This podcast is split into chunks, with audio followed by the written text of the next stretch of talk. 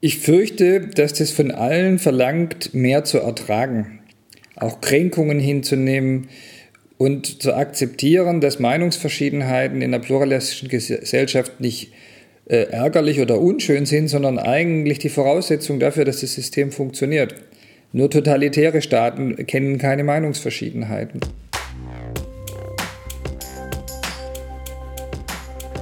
Menschenwürde, Menschenleben. Ein Podcast über die Einordnung von Grundrechten in Zeiten der Krise.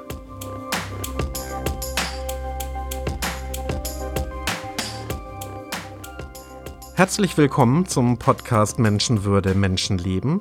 In dieser Reihe sprechen wir mit Expertinnen und Experten über das Thema Menschenwürde und über die Einordnung von Grundrechten in Zeiten der Krise. Während der Corona-Krise gab und gibt es bereits einige Diskussionen über die Menschenwürde und die Einschränkung von Grundrechten. Wir möchten das zum Anlass nehmen, einige vertiefende Gespräche über das menschliche Leben und die menschliche Würde zu führen. Mein Name ist Sascha Surke von der Zeitstiftung. Herr Palmer, Sie sind Politiker, Mitglied der Partei Bündnis 90 Die Grünen und seit 2007 Oberbürgermeister von Tübingen. Sie sind auch bekannt als streitbarer Geist und melden sich in vielen politischen Debatten zu Wort. Aber beginnen wir zunächst ganz grundsätzlich. Herr Palmer, was verstehen Sie unter Menschenwürde und warum soll diese unantastbar sein? Und was ist daran eigentlich unantastbar? Guten Tag, Herr Surke. Die Frage an sich ist ja schon bemerkenswert, denn eigentlich müsste man denken, wenn das seit 1949 im Artikel 1 des Grundgesetzes steht, dann ist es für alle klar und da gibt es auch nicht mehr viel zu diskutieren. So würde ich es für mich selber eigentlich auch sehen. Die Menschenwürde ist unantastbar. Punkt. Und dass die Menschenwürde die körperliche Unversehrtheit bedeutet, das Recht frei zu leben, selbstbestimmt zu leben, das scheint mir auch trivial und offensichtlich. Und daher frage ich mich immer, wie kommt es denn, dass wir jetzt Menschenwürde äh, erneut streitig stellen, erneut diskutieren, was das ist? Und mein Eindruck ist, das kommt daher, äh, dass wir erstens die Entgrenzung der Menschenwürde, also die Frage, in welcher Weise leben Menschen auf der ganzen Welt mit betrachten müssen. Und da wird man sich schon eingestehen müssen, das Leben in der westlichen Zivilisation hat leider oft mehr Würde als das Vegetieren in den ärmsten Staaten der Welt. Haben wir oft verdrängt. Und zum Zweiten, dass die Probleme der Welt immer stärker auf uns einbrechen und wir deswegen manchmal die Frage stellen müssen, ob die Menschenwürde äh, tatsächlich an der deutschen oder europäischen Grenze beginnt. Und da entstehen dann äh, Konflikte draus. Und dann haben wir noch die Pandemie, die uns vor die eigentlich unerbittliche und unvermeidbare Gewissheit stellt, dass wir sterben werden und manchen äh, das Missverständnis klar macht, dass die Menschenwürde natürlich nicht umfasst, unsterblich zu sein. Der Tod gehört zur Menschenwürde am Ende mit dazu und da ist nur die Frage, wie können wir würdig sterben? Zum Beispiel sterben wir wirklich würdig, wenn wir vollkommen vereinsamt wegen Besuchsverboten im Altenheim nicht mehr wissen, äh, wie unser Leben zu Ende geht und nicht nachvollziehen können, warum unsere Liebsten plötzlich kein Interesse mehr an uns haben. Das sind Fragen, die uns jetzt sozusagen die Weltgeschichte aufdrängt. Und ich glaube, es lohnt, darüber zu diskutieren. Ja, dann lassen Sie uns genau diese Punkte einmal vertiefen. Am 26. April 2020 veröffentlichte der Tagesspiegel ein Interview mit Bundestagspräsident Wolfgang Schäuble mit der Überschrift Schäuble will dem Schutz des Lebens nicht alles unterordnen. Zwei Tage später waren Sie am 28. April äh, in einem Fernsehinterview im Sat1 Frühstücksfernsehen, also während des ersten Lockdowns, und haben unter anderem folgenden Satz gesagt, der für viel Diskussion gesorgt hat und der dann auch oft ganz isoliert veröffentlicht worden ist. Sie sagten, Zitat, ich sage es Ihnen jetzt mal ganz brutal, wir retten in Deutschland Menschen, die in einem halben Jahr sowieso tot wären. Wir haben Sie im April Schäubles Aussagen beurteilt. Und wie sehen Sie es heute? Wie beurteilen Sie auch das von Ihnen Gesagte? Ich habe Schäubles Aussagen als Debattenöffner verstanden. Denn es gab zu diesem Zeitpunkt eine Verabsolutierung des Schutzes vor Corona-Infektionen, die die Grenze zum Irrationalen überstiegen hat, wenn man echte Risikoabwägungen zugrunde legt. Denn es ist nur einfach so, dass wir in unserer Gesellschaft das Risiko, schwer krank zu werden und zu sterben, tragen miteinander. Bestes Beispiel ist der Straßenverkehr. Immer noch 3000 Tote zurzeit jedes Jahr. In den 70ern waren es mal 20.000 Todesfälle jedes Jahr. Also alleine in der alten Bundesrepublik sind Anfang der 70er mehr Menschen gestorben als im Jahr 2020 durch Corona. Das kann man heute schon sicher sagen. Und das bedeutet, dass wir eben nicht einen Grundkonsens haben, dass der absolute Schutz des Lebens vor allem anderen geht, die Gestaltung des Lebens, Risiken einzugehen, auch frei als Mensch zu entscheiden, welche Risiken ich trage, für mich sind auch konstitutionell. Und deswegen gibt es da einen Zielkonflikt. Und der Zielkonflikt, der wurde eine, einige Zeit negiert. Es gab eine Zeit, in der Lockdown und alle Lockdown-Maßnahmen verabsolutiert wurden und die Begründung war der Schutz des Lebens. Das war intellektuell unredlich und das hat Schäuble aufgebrochen und dafür bin ich ihm sehr dankbar, weil erst danach diese meiner Meinung nach notwendigen Abwägungen wieder zum Tragen gekommen sind. Nur dadurch ist auch die Öffnung so schnell gegangen, dass wir uns bewusst geworden sind, dass wir Risiken in unserer Gesellschaft normalerweise durchaus zu tragen bereit sind. Die Risiken haben Sie jetzt angesprochen. Ich glaube, äh, eins der Probleme war natürlich zu Beginn der Pandemie in Deutschland, dass die Risikoabwägung sehr schwer war und die Bilder, die uns zum Beispiel aus Italien erreicht haben, wo dann auch nicht mehr genügend Beatmungsgeräte zur Verfügung standen, war es vielleicht so, dass man diese Situation eben unbedingt vermeiden wollte, dass unser Gesundheitssystem überlastet wird, so wird es jedenfalls immer ausgedrückt, oder sogar viel verschärfter formuliert, man wollte, glaube ich, jegliche Triage-Entscheidungen vermeiden. Das war so und das finde ich auch richtig. In einer Situation so großer Unsicherheit versucht man auf die sichere Seite zu kommen und ich glaube, Politik kann da auch gar nicht anders handeln. Das kritisiere ich nicht. Was mich gestört hat, war die nachgeschobene Begründung. Solange es darum ging, die Intensivstationen vor Überlastung zu schützen, habe ich gesagt, rationales Kalkül, das muss man sicherstellen, das darf nicht passieren. Als dann aber sich gezeigt hat, und ich habe selber Rechnungen publiziert, die 5., 6. April datieren und nachvollziehbar richtig waren, dass die Intensivstationen nicht überlastet sein werden in Deutschland, dann hätte man eine Diskussion über Öffnung beginnen können. Und das wurde von einigen, jetzt insbesondere Karl Lauterbach, der da ganz vorne mit dabei war, aber auch von Drosten und anderen, wurde mit dem Argument, der Lebensschutz hat Vorrang, erstmal blockiert. Und wenn ich sozusagen, um in die Risikoabwägung eintreten zu dürfen, mich erstmal als Unmensch präsentieren muss, der bereit ist, Leben zu opfern, habe ich schlechte Karten. Das ist übrigens genau das, was mir passiert ist mit dem Zitat, von dem Sie da gerade gesprochen haben. Wir können gerne nochmal drauf eingehen. Es ist aber einfach nicht so, dass diese einfache Gleichung, wer vor Corona-Infektionen schützen will, ist ein verantwortungsvoller Mensch. Und wer darauf hinweist, dass die Schutzmaßnahmen unter Umständen mehr Schaden anrichten können als nützen und dass deswegen der Lebensschutz gar nicht erreicht wird, sondern nur proklamiert, das ist ein schlechter Mensch, einer, der die Menschenwürde nicht achtet. Diese einfache Formatierung der Debatte war im April ein echtes Problem und einer der Gründe, warum ich Schäubles Debattenöffner so wichtig fand, dass wir wieder in eine rationale äh, Debatte zurückkehren können. Das ist keine Kritik an der Lockdown-Entscheidung selbst, sondern an der nachgeschobenen, moralisierenden Begründung, dass es gar nicht anders ginge, weil das war nicht richtig. Lassen Sie uns dann nochmal auf das Zitat ruhig äh, äh, genauer eingehen von Ihnen, als Sie gesagt haben, wir retten in Deutschland Menschen, die in einem halben Jahr sowieso tot wären. Ja. Wollen Sie das noch mal, wollen Sie darauf nochmal eingehen? Sie sind dafür ja viel gescholten worden. Man äh, äh hat Ihnen, wie gesagt, äh, äh eine zynische Argumentation vorgeworfen. Ich habe mir das Interview jetzt mal in voller Länge natürlich vorher angeguckt. Und man muss natürlich sagen, aus meiner Sicht ist die Formulierung natürlich unglücklich. Das war sie. Ja, vor allen Dingen, vor allen Dingen, wenn sie eben so isoliert dasteht. Sie haben das ja dann auch äh, äh nachgeschoben, sich dafür entschuldigt und auch das nochmal äh, genauer begründet. Aber äh, was, glaube ich, nochmal interessant wäre zu beleuchten, ist der, der Kontext der Argumentation, die Sie dort aufgemacht haben. Sie sprechen dort ja eben auch über die ökonomischen Folgen des Lockdowns und auch über die globalen Folgen, insbesondere eben für die Entwicklungsländer. So ist es. Wollen Sie darauf nochmal eingehen? Und das ist immer das Zitat vielleicht auch noch vervollständigen. Wichtig ist, ich habe das Wort möglicherweise verwendet. Ich habe nicht behauptet, wir äh, können das schon wissen. Möglicherweise retten wir Menschen, die in einem halben Jahr ohnehin schon tot wären. Und dann kommt noch ein Nachsatz aufgrund ihres Alters und ihrer Vorerkrankungen. Also auch noch eine Erklärung.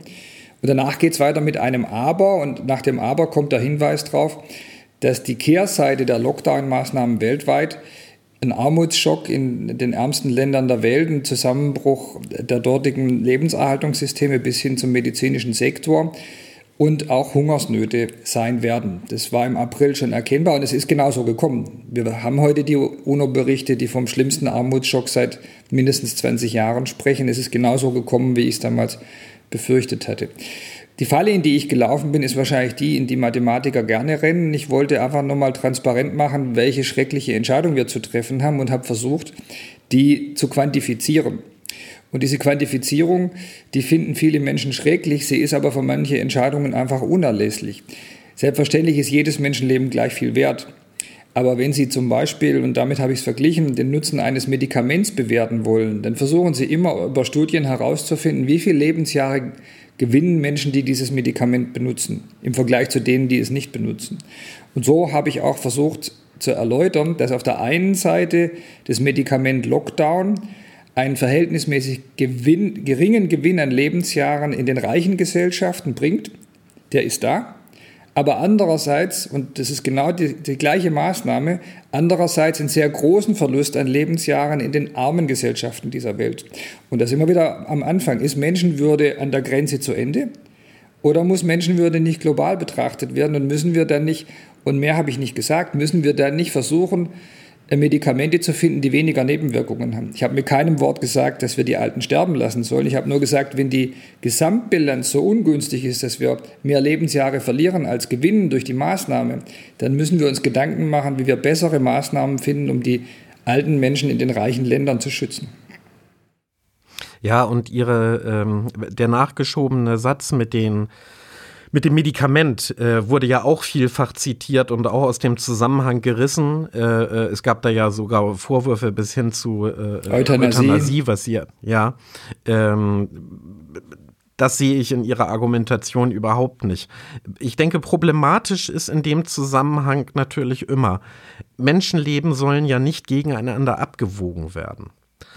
Aber ist es nicht der Fall, dass es immer wieder Situationen gibt, in denen Menschen gezwungen werden, genau das zu tun?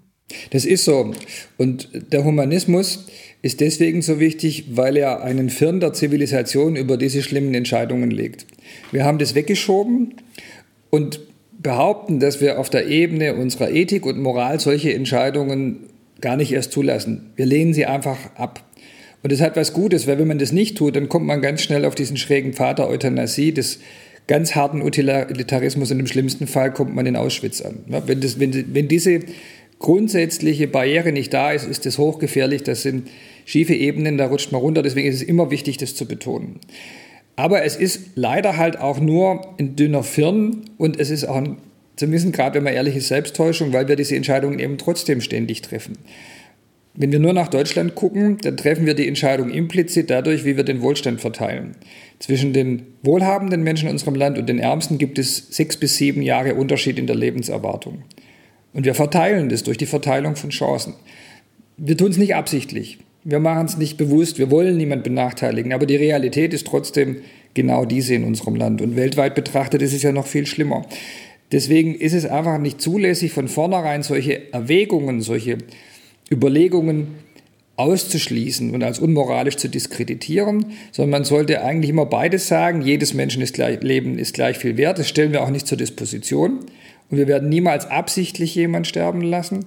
Aber wenn wir in unseren hochkomplexen Systemen der Zivilisation Entscheidungen treffen, wie machen wir einen Lockdown oder nicht, dann brauchen wir schon sowas wie eine fundierte empirische Analyse über die Ergebnisse. Und wenn die Ergebnisse am Ende sagen, wir verlieren mehr Lebensjahre, als wir gewinnen, dann äh, stellt es nicht in Abrede, dass jedes verlorene Leben unbezahlbar ist. Aber es gibt uns Hilfestellungen, die Maßnahmen besser äh, zu definieren. Und nur darum ging es mir.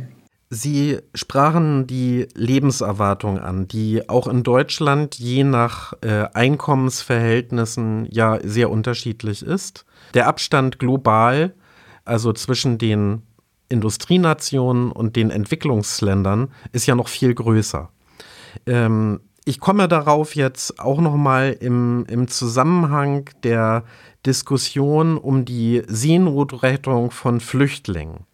Da haben Sie im, im Juli 2018 den Begriff Menschenrechtsfundamentalismus benutzt der dann äh, nachgelagert von einer Jury Anfang 2019 zu einem der Unwörter des Jahres gewählt worden ist.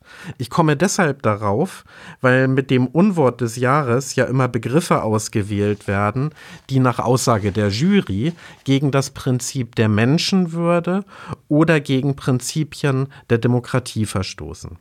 Welche Flüchtlingspolitik befürworten Sie und inwieweit steht diese in Einklang oder im Konflikt mit der Würde des Menschen oder den Menschenrechten? Also erstmal behaupte ich, die europäische Flüchtlingspolitik steht in massivem Konflikt mit den Menschenrechten, wenn man sie universalistisch bewertet, weil die Abwehr jedes Migranten bedeutet, dass man diesem Menschen viele Lebensjahre nimmt. Eindeutig. Kommt er zu uns, hat er eine deutlich höhere Lebenserwartung, als wenn er in einem armen Land verbleibt. Und wenn man das mal sich eingesteht, dass wir das alle miteinander zu vertreten haben, dann gibt es eben diese reine, edle Menschenrechtspolitik auch in der EU nicht. Proklamieren kann man das leicht, realisieren schwer, denn es würde bedeuten, die Grenzen aufzumachen. Es gibt natürlich, insbesondere links, diese Theorie von den offenen Grenzen, aber es gibt keine EU-Regierung, die auch nur erwägt, die Grenzen tatsächlich zu öffnen. Und von daher bleibt dieser Widerspruch immer bestehen ist letztlich der Preis für unseren Wohlstand, dass andere arm sind und deswegen auch viele Lebensjahre verlieren. Viele Lebensjahre. Und jetzt kristallisiert sich das in der Situation im Mittelmeer der Gestalt, dass einerseits selbstverständlich jeder dieser Menschen diesen unbändigen Willen verspürt, nach Europa zu kommen. Und andererseits aber die Gesetze sagen, dafür gibt es Voraussetzungen, wer die nicht erfüllt, der hat eben kein Recht zu kommen. Und wenn man dieses Recht abspricht, spricht man auch das Recht auf diese zusätzlichen Lebensjahre implizit immer mit ab. Ich glaube, dass das realpolitisch richtig ist. Wir werden nicht eine Milliarde Menschen aufnehmen können in Europa, sondern wir werden aussuchen müssen, wen wir aufnehmen. Und wenn Sie mich nach meiner Asylpolitik fragen, dann sagt diese Asylpolitik ganz klar, ich möchte bestimmen, wer bei uns Hilfe erhält. Und die Asylpolitik der letzten Jahre hat es teilweise ins Gegenteil verkehrt. Da haben nämlich diejenigen, die den Mut hatten oder das Geld oder sonstige Ressourcen, bestimmt, wer bei uns Asyl erhält und sind danach auch nicht mehr gegangen. Deswegen haben wir jetzt 500.000 Menschen im Land, die eigentlich kein Asylrecht haben, sondern nur geduldet werden. Ganz klar formuliert, mir wäre es lieber, diese 500.000 würden das Land verlassen und dafür würden 500.000 mit einem echten Hilfeanspruch ins Land kommen. Ich will also nicht geschlossene Grenzen, ich will auch nicht unbedingt weniger Asyl gewähren. Ich glaube, wir können das durchaus. Aber ich möchte, dass diejenigen die Hilfe bekommen, die sie auch wirklich brauchen und nicht die, die stärksten und relativ gesehen äh, ressourcenstärksten, die es schaffen, den Einlass nach Europa mehr oder weniger zu erzwingen. Das ist der Diskurs. Mhm. Wenn ich da einmal nachfragen darf, Sie beziehen sich dann alleine auf das Asylrecht, also wer angenommen politisch verfolgt ist und bei dem Asylgründe vorliegen? Oder wären für Sie auch Gründe denkbar, äh, äh, eine Einwanderungspolitik zu machen, die auch wirtschaftlich schwächer gestellte die Möglichkeit gibt, in Europa einzureisen, und zwar legal und nicht auf dem illegalen Weg. Würde das nicht vielleicht viele Tote oder viele Menschenleben retten? Glaube ich nicht. Ähm, also wir müssen da unterscheiden. Äh, so wie ich Asylrecht definiere, meinte ich nicht die ganz enge des Grundgesetzes mit politischem Asyl, sondern schon die Weite auch mit humanitärem Asyl.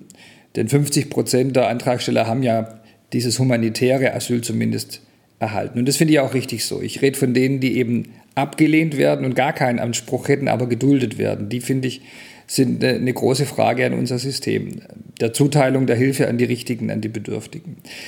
Einwanderung im Sinne des Einwanderungsgesetzes braucht Europa sicher auch, schon aus demografischen Gründen, aber da gelten für mich völlig andere Spielregeln.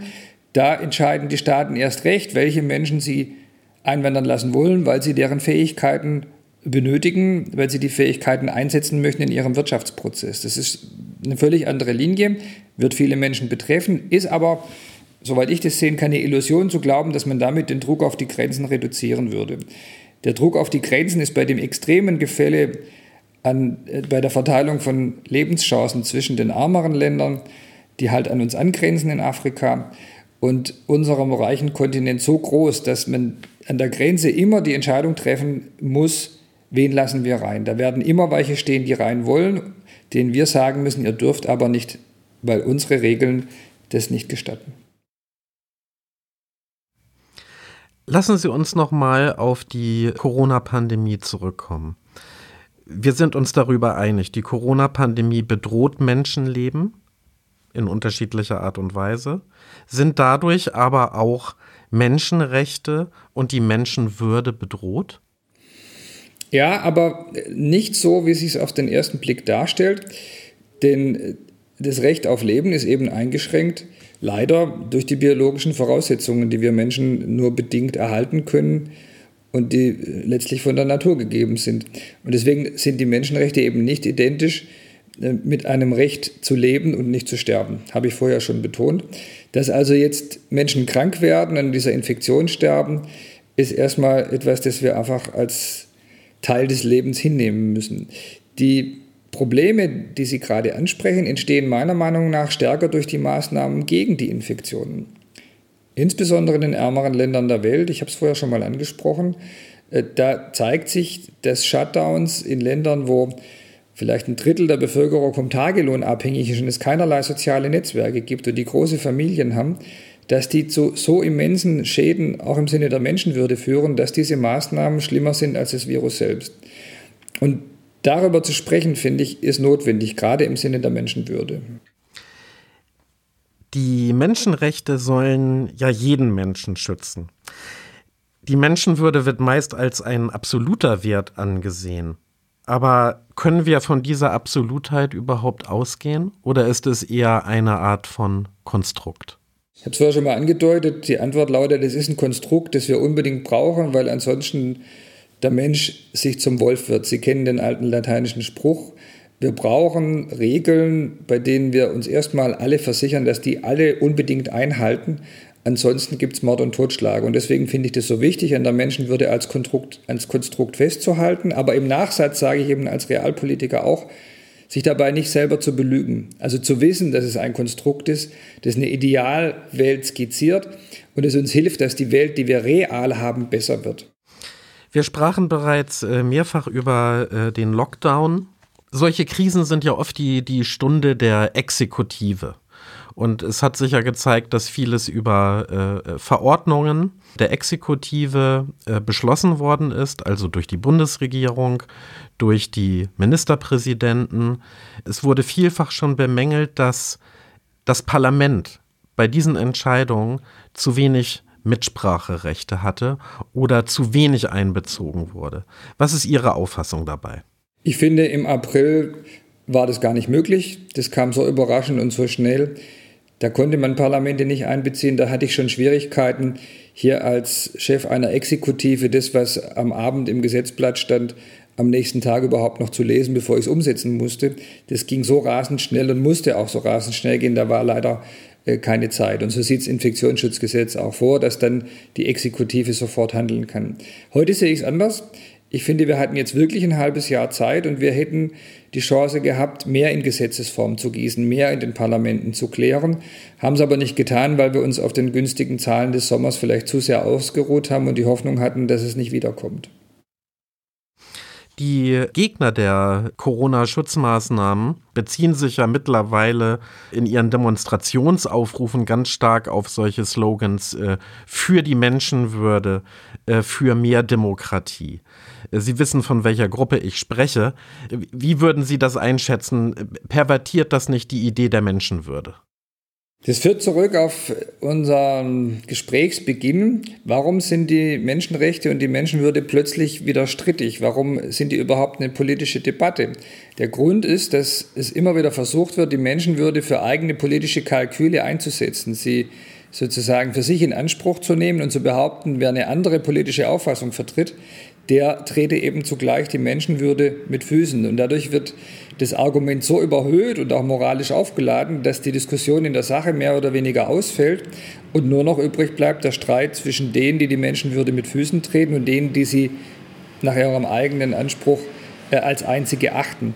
Und es äh, ist gut, wenn man mal sieht, dass das auf der anderen Seite des politischen Spektrums stattfindet. Das ist ja jetzt eindeutig rechts, was Sie gerade beschrieben haben. Die AfD steckt da oft mit drin. Aber ich mache auch, wenn es mir immer wieder Ärger einbringt, den Hinweis, dass diese Methode genauso übel ist, wenn sie links benutzt wird.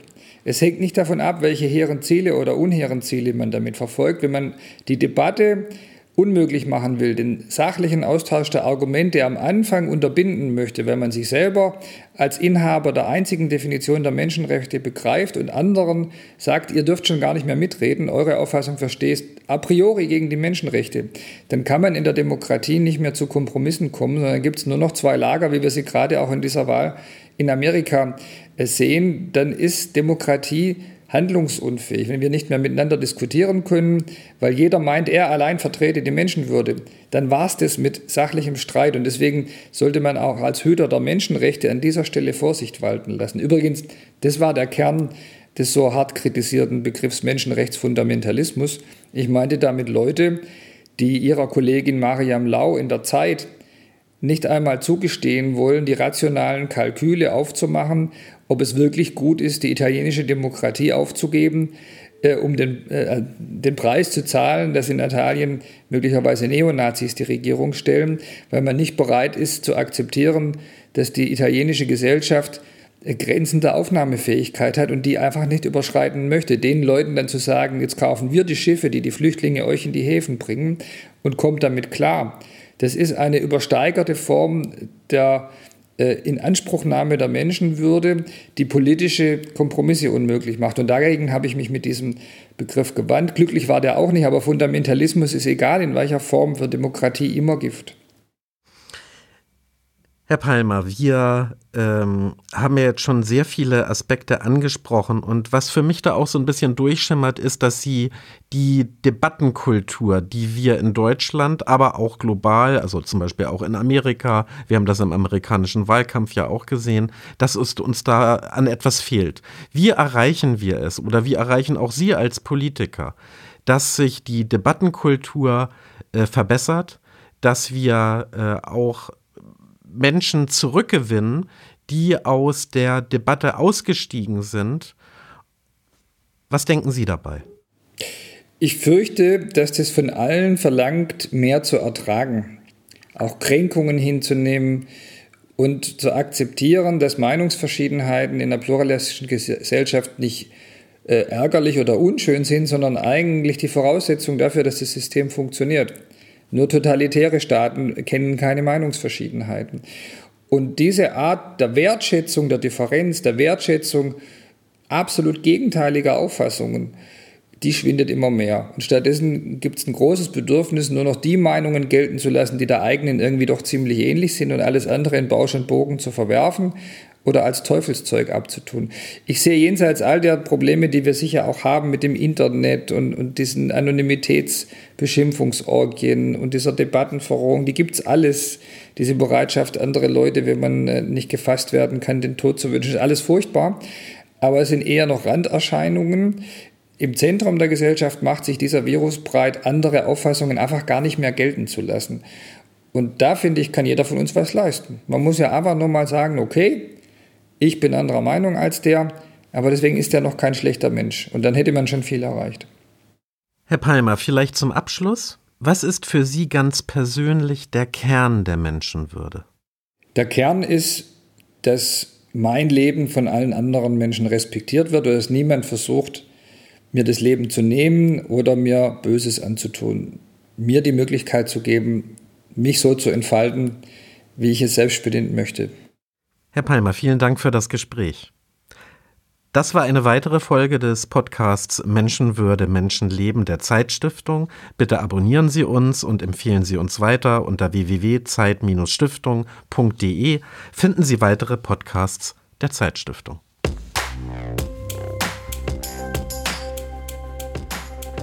Menschenwürde, Menschenleben. Ein Podcast über die Einordnung von Grundrechten in Zeiten der Krise.